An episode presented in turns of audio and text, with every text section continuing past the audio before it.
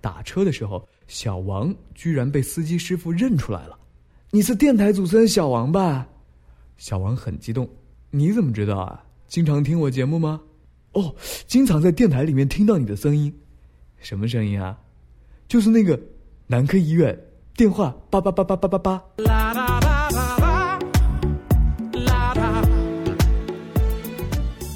一个福建人，和你摆四川话骗西安话，再教你一句屌蛋皮。对啊，学语言就该从开始。上个月，小强终于有机会溜进真正的电台直播间观摩。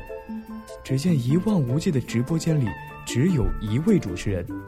当节目即将结束的时候，主持人推上话筒说：“本期节目，播音小小。”编辑晨晨，导播强强，真的有三个人在为这个节目工作吗？其实，主持人原名叫做小城强。出了这个直播间，我听到另一个房间里有人在做养生节目，请来了一位专家。专家说：“我对你们年轻人有一条忠告，不吃早饭会严重危害健康，所以不要空腹吃早饭。”说到健康。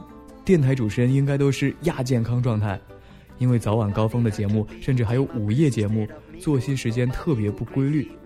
电台主持人不爱听这话，他们反驳说：“我们作息时间特别规律，上班时间上班，下班时间加班。”终于碰到他们不加班了，几个人一块儿出去吃饭。打车的时候，小王居然被司机师傅认出来了：“你是电台主持人小王吧？”小王很激动：“你怎么知道啊？”经常听我节目吗？哦，经常在电台里面听到你的声音。什么声音啊？就是那个男科医院电话八八八八八八八。一路上，司机师傅打开了话匣子，不断向小王倾诉和咨询。你看，我才四十啊，那个药效果怎么样啊？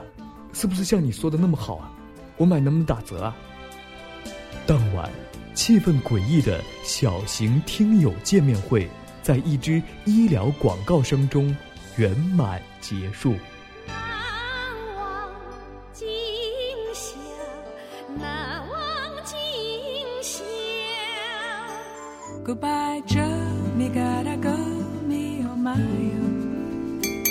之前说过，某电视台著名编导小丽，因为在的士上暴露了自己身份，差点变成失联少妇。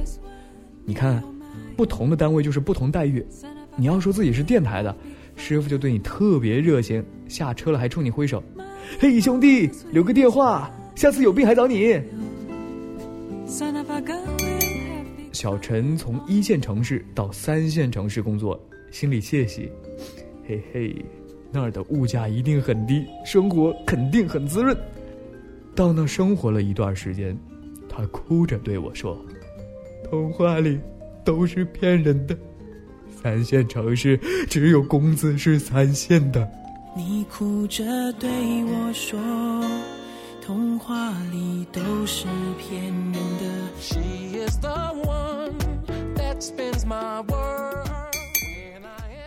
小强闲逛进了一家寺庙，听见旁边的家长教育孩子，不要用手指菩萨，也不要踩庙里的门槛不然别人会说你没有家教的。当时我恨不得自己真的是小强。长一对翅膀飞走，我在干嘛呢？我正踩在门槛上，指着菩萨拍照片儿。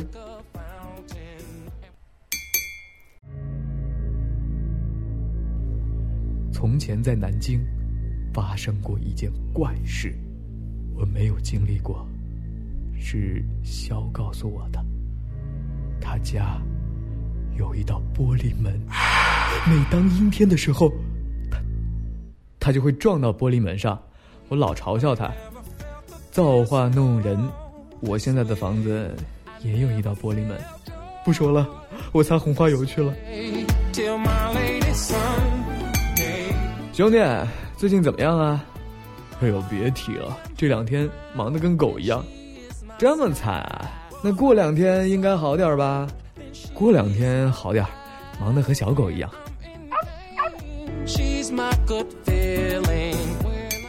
小城墙，你知道吗？小时候老师都说，将来不要变成当初自己最讨厌的那种人。你当初讨厌哪种人啊？现在还讨厌吗？为什么？我现在一点都不讨厌了，因为那个人就是我自己啊。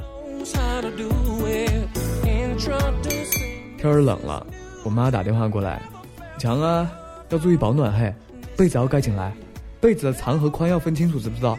脚不要露出来，不要感冒了。哎呦，知道了，我这个子不用分长和宽，脚都能盖到。